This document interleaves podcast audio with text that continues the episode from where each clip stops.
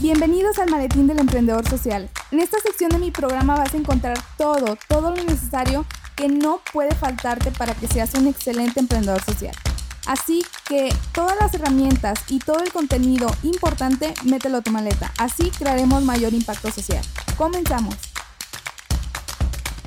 Hola, ¿qué tal amigos? Bienvenidos a un episodio más de Emprendedores Sociales Podcast. Estoy muy contenta de platicar en esta ocasión con ustedes de un tema súper importante que es la administración de proyectos sociales.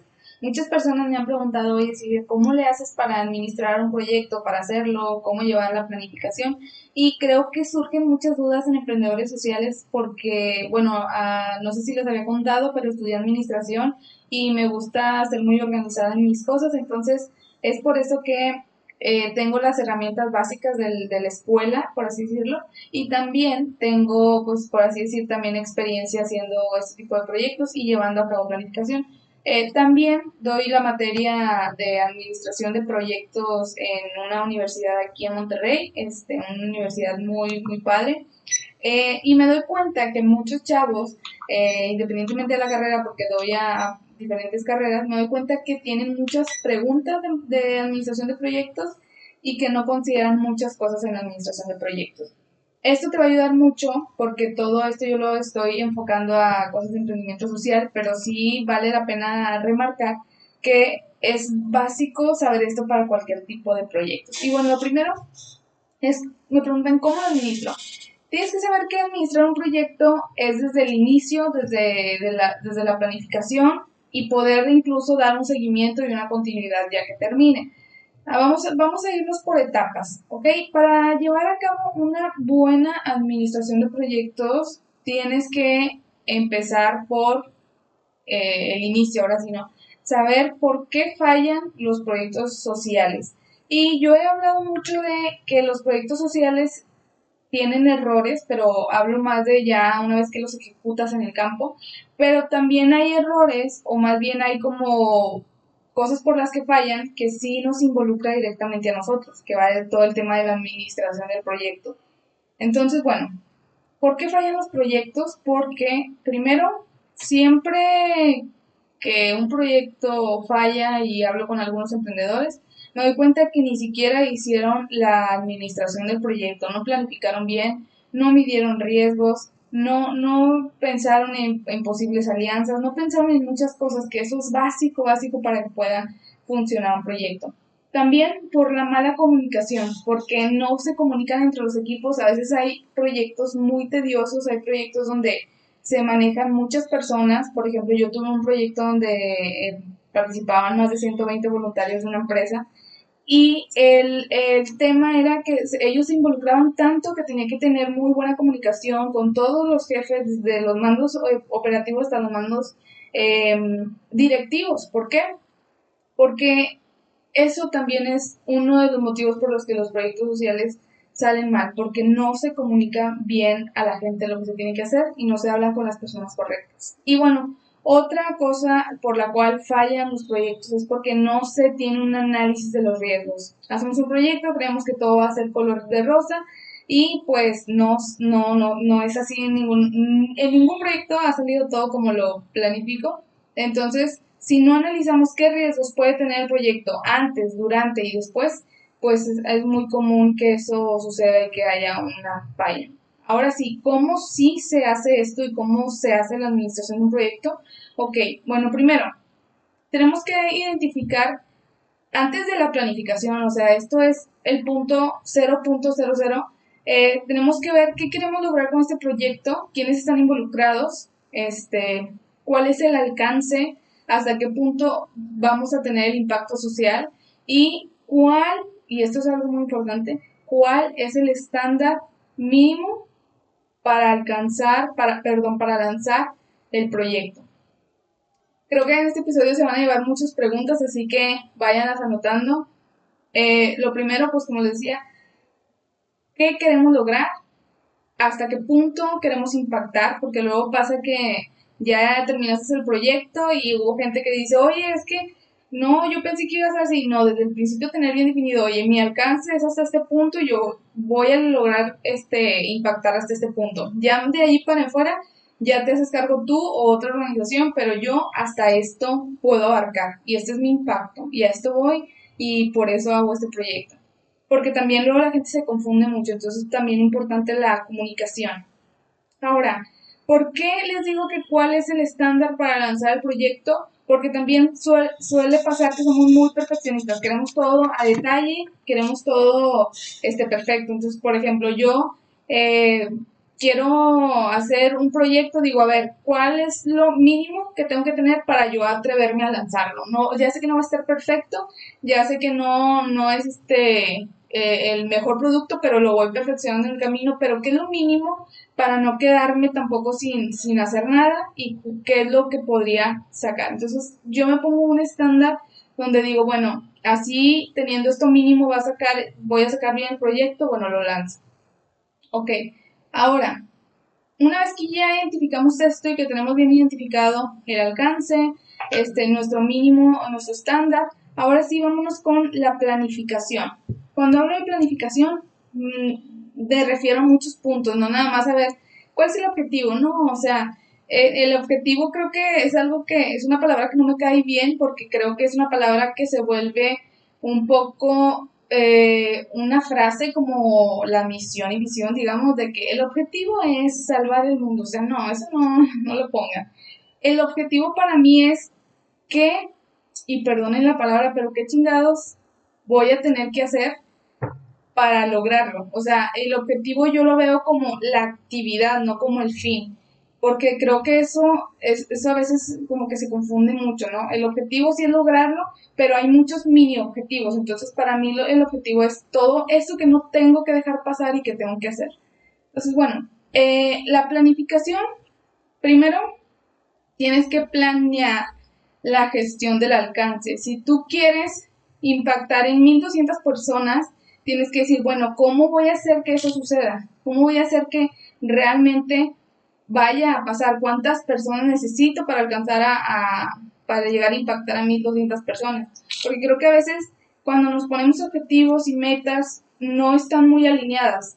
Y en vez de yo decirte en este episodio, ponte metas realistas, no, o sea, está bien, ponte metas chingonas, ponte metas que, porque yo, yo realmente creo que, sí, ¿qué tiene diferencia que le tires de 100 a mí? Bueno, pues que el 100 probablemente si lo logras y de 1000 a lo mejor puede que logre de mitad, que son 500, entonces no te digo que te pongas metas eh, cortas, no, ponte metas chidas, ponte metas grandes, este, pero también planifica cómo lo vas a lograr y trata de involucrar a todos, eh, todas las personas y date cuenta cuánto se necesita para lograr eso. Por ejemplo, en las metas financieras a mí me gusta mucho pensar que, por ejemplo, quiero lograr un millón de pesos, ok, ¿qué tengo que hacer? no al revés, no de voy a hacer esto para ver si logro 100 mil, no, o sea, yo me voy y desmenuzo la meta de atrás para adelante. Entonces creo que eso funciona muy bien en los proyectos sociales porque también, o sea, ahorita tenemos que tirarle a tener un muy buen impacto social. Ok, eh, ya una vez que haces la planificación del alcance, yo lo que te diría es detalla muy bien las actividades. Y cuando te digo detallalas, es detallarlas súper bien. Una amiga que se llama Rebeca Villanueva me, me habló sobre la estructura de descomposición del trabajo. Igual pueden googlearla y ahí la van a encontrar, donde te dice tarea 1, tarea 2, y ahí vas desglosando todas las tareas del proyecto para que veas tú en tiempo real cuánto te tardaría hacerlo y tengas una, una pues una fotografía, una imagen global de lo que es el proyecto y cuánta gente tiene que involucrarse en cada uno de ellos. Y bueno, parte de la planificación es también estimar costos y presupuesto, porque tú quieres impactar a 1.200 personas, pero tienes 5 pesos, entonces no chingues, este, tienes que, que tener un mayor presupuesto. Entonces, este, es importante que todo esto vaya cuadrando, estima bien los costos, el presupuesto, si eres una ONG o eres emprendedor social pero trabajas con empresas que van a patrocinar o por ahí tienen, tienen dinero ustedes, vean muy bien que también después del proyecto puedan seguirse este, sosteniendo y que puedan alcanzar y puedan ver el riesgo para que guarden un poquito más de dinero también, eso es importante. El punto número último, ya no sé cuál voy, pero es el último punto de planificación, es involucra a más personas. Si te estoy diciendo que quiero impactar a, a 1.200 personas y tengo de staff a 10, lo dudo mucho. Estaría padre, a lo mejor puede que pase, dependiendo del proyecto, pero al, al ejemplo que voy es que trata de que realmente todo, todo cuadre, o sea, que tus finanzas sean acorde a la meta quieres llegar, tus recursos humanos sean igual, este, puedan realmente tener esa capacidad de, de lograrlo y que todo y los tiempos y todo vaya cuadrando. Y eso es lo que se hace en una planificación. Esos puntos son los que se hacen en una planificación. ¿ok? Ahora vamos al tema de... Eh, bueno, realmente yo, yo tengo muchos más puntos que, que también hago en una planificación. Este, veo también la calidad, por ejemplo, nosotros queríamos sacar, cuando yo quería sacar el podcast, dije, a ver, ¿qué voy a, qué voy a hacer? Entonces vi la calidad del, del, podcast y dije, bueno, es muy buena calidad. Este, la persona que me apoya a editar y a hacer todo ese tema es Leo, Leo Miranda, entonces también ahí lo pueden ver que tiene muy buena calidad en mi podcast. Si hubiera sido menos a esta calidad, tal vez nunca lo hubiera sacado. Este, y ahorita mi trabajo en la ejecución y en el control del proyecto del podcast de emprendedores sociales es seguir manteniendo, manteniendo la calidad y aumentar las piezas de contenido. Entonces, sí hice una muy buena planificación y ya más, más después les cuento específicamente del podcast cómo funcionó. Eh, pero bueno, eso es por una parte. Ahora vamos a la parte de riesgos, que yo la tomo como una parte de planificación aparte, es como la planificación 2, dos, haz de cuenta. ¿Por qué? Porque yo tengo muy bien que planificar cuáles riesgos, y se va a escuchar así como que hay bien, bien mal, ¿no? O sea, el proyecto está súper padre y tú metiéndole ahí miedo. No, es que la verdad no es por ser pesimista, pero nada nunca sale bien. Entonces, planear la gestión de riesgos. ¿Qué va a pasar antes, durante y después? Y les voy a poner un ejemplo que no tiene que ver específicamente con un tema social. Pero hace tiempo yo con un Starbucks y me salió un pelo en el, en el, en el café, al, final cuando me lo tomé. Este, entonces yo voy con la, con la persona y me dijeron que no había manera de que en Starbucks saliera un, un cabello, ¿no? Entonces, ahí, ¿qué es lo que pasa? Yo me doy cuenta que ellos, de entrada se me hizo una, falta de respeto porque qué tal que si sí, hay manera, o sea, no, no pueden controlar que no haya manera al 100%, pero eh, ellos no tienen los riesgos controlados porque imagínate que a lo mejor sí, sí se, sí se le cayó un pelo a mi frappuccino. Este, de entrada, eh, me doy cuenta que no tuvieron al 100% eh, una seguridad para que no cayera el pelo en, en mi frappuccino. Ya una vez que ya sucedió, ok, este, no me pudo resolver el problema. Y pues número tres, este, ¿qué pasa después? No controlaron que yo me sintiera a gusto, cómoda y pues yo lo subí a mis redes sociales. Entonces, algo así pasa en los proyectos sociales. A lo mejor eh, yo cuando puse el centro comunitario, yo sí tenía muy consciente de que, ok, poner un centro comunitario donde aquí vengan niños. De entrada, este, ¿qué pasa antes de que el niño venga? A lo mejor el niño le dice a su mamá que viene aquí y no viene aquí. Es un riesgo. ¿Qué va a pasar con ese niño que le echa mentira a su mamá y se va? Otro, ya una vez que está aquí, si se cae, ¿qué voy a hacer? Si se, si está brincando y, se, se pega en la cabeza, ¿qué voy a hacer? Si, o sea, tomar en cuenta todos esos riesgos. Y ya una vez que el niño se cayó, ¿qué le voy a decir a su mamá? cómo voy a actuar, ¿no? Entonces creo que siempre hay que ver qué voy a hacer si pasa a al inicio o antes de, de, la ejecución del proyecto, qué va a pasar si ya, qué voy a hacer si ya pasó y qué voy a hacer después de que pase, porque después de que el niño se caiga, pues mi organización va a tener una mala reputación, entonces, ¿qué voy a hacer en todos los casos? Eso es tener una buena planificación y, y realmente va a haber muchos riesgos. También no les pido que se pongan como locos a ver todo y cada cosa y después puede que haya quien diga, no, es muy riesgoso, no lo hago. La, la razón por la cual yo hago esto es porque creo que es muy importante tenerlo en mente para que una vez que pase ya estés preparado. Pero pues obviamente la idea es que no, ¿verdad? Y bueno, ahora, al principio de, este podcast yo siempre he hablado mucho sobre alianzas. Y sí, en este episodio sí metí un poquito la planificación de alianzas. ¿Por qué? Porque sí que es importante que planifiques quiénes van a ser tus aliados. Porque no es lo mismo que, que sea un aliado sea tu amigo a que un aliado sea tu desconocido. Entonces, ¿a qué voy con esto? A que muchas veces cuando estás en un proyecto no sabes también cómo va a actuar la persona. Yo me acuerdo haber hecho un proyecto con una, una persona que era una chava y se miraba muy buena onda y todo, y era súper gorrosísima, entonces prácticamente mi, mi cronograma y mi proyecto que yo tenía establecido por una fecha me la mandó como seis meses después. Entonces, si hay personas en los proyectos donde vas a hacer alianzas, muchos de ellos pueden ser tus cuellos de botella. Entonces tienes que tener mucho, mucho cuidado en que no te afecte y controlar muy bien la comunicación entre los eh, eh, aliados, entre las empresas, entre las personas con las que vas a hacer tu proyecto, porque muchos de ellos pueden, si tú dependes de alguno de ellos, o sea, prácticamente te pueden mandar al carajo toda la planificación. Entonces, eso te digo, ten mucho cuidado. ¿Qué hay que planificar? Pues hay que planificar quiénes sí vas a ser parte de tu proyecto y quiénes de plano no. Este, planificar cómo vas a llevar la comunicación con ellos, que asignes una persona específicamente con la que te vayas a dirigir. Y algo muy importante en todo proyecto es que si detectes personas que son líderes y quienes sean responsables de algo. Y que todos sepan que ese es el responsable para que luego no anden, no, es que fulanito, manda el corrito fulanito. No, a ver, era contigo, desde el principio juramos que era contigo. Entonces, bueno, ahora sí vamos a pasar a la parte de ejecución, que es la ejecución, pues dirigir el proyecto. La parte más pesada para mí es la planificación y la parte más chida para mí es la ejecución, que es ahora sí que dirigir el proyecto. Y aquí la única tarea que tú tienes es comunicar todo el tiempo, asegurarte de que todas las personas estén, estén en el mismo canal prácticamente.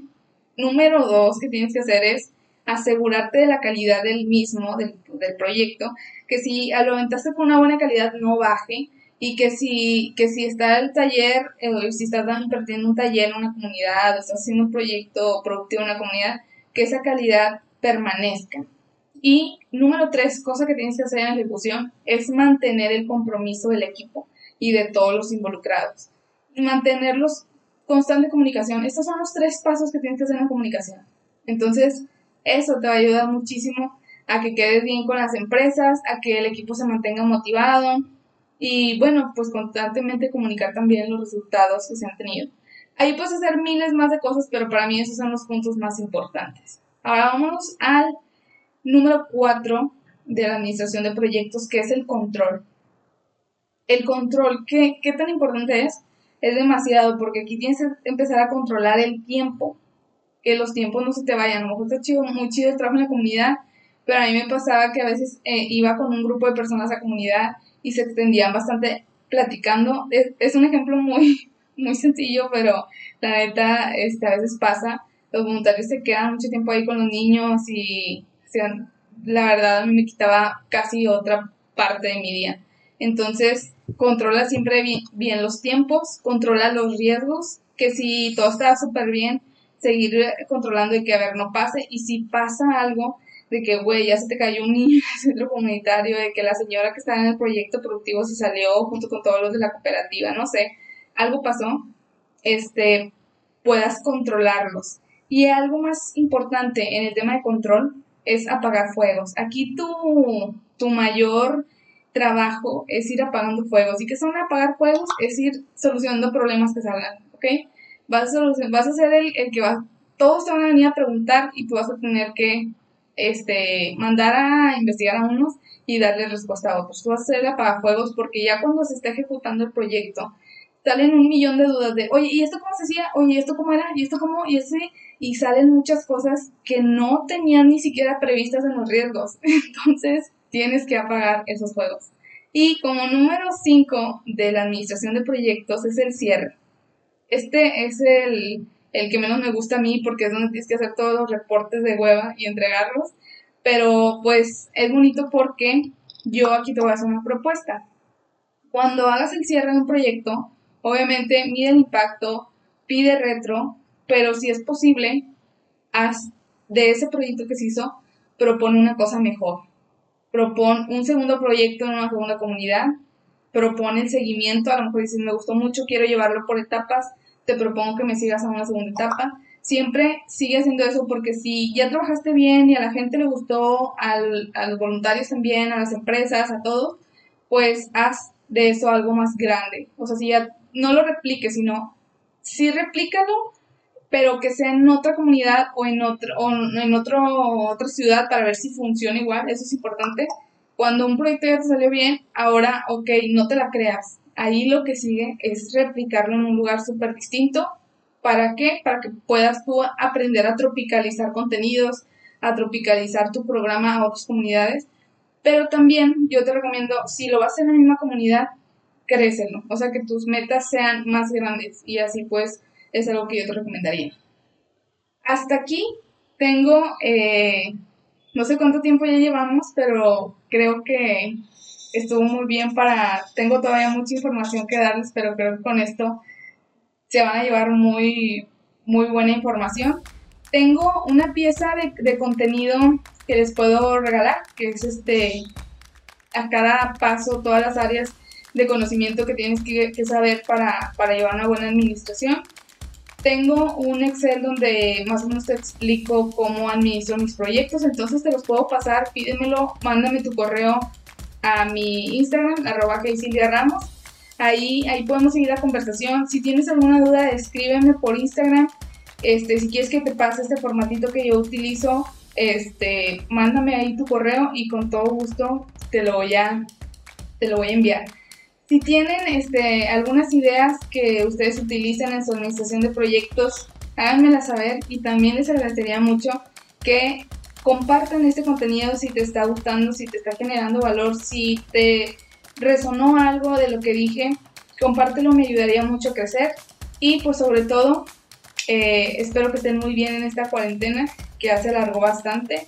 Este, y, pues nada, les mando un abrazo hasta donde, estoy, hasta donde estén. Yo soy Silvia Ramos y nos escuchamos en un siguiente episodio. Hasta luego.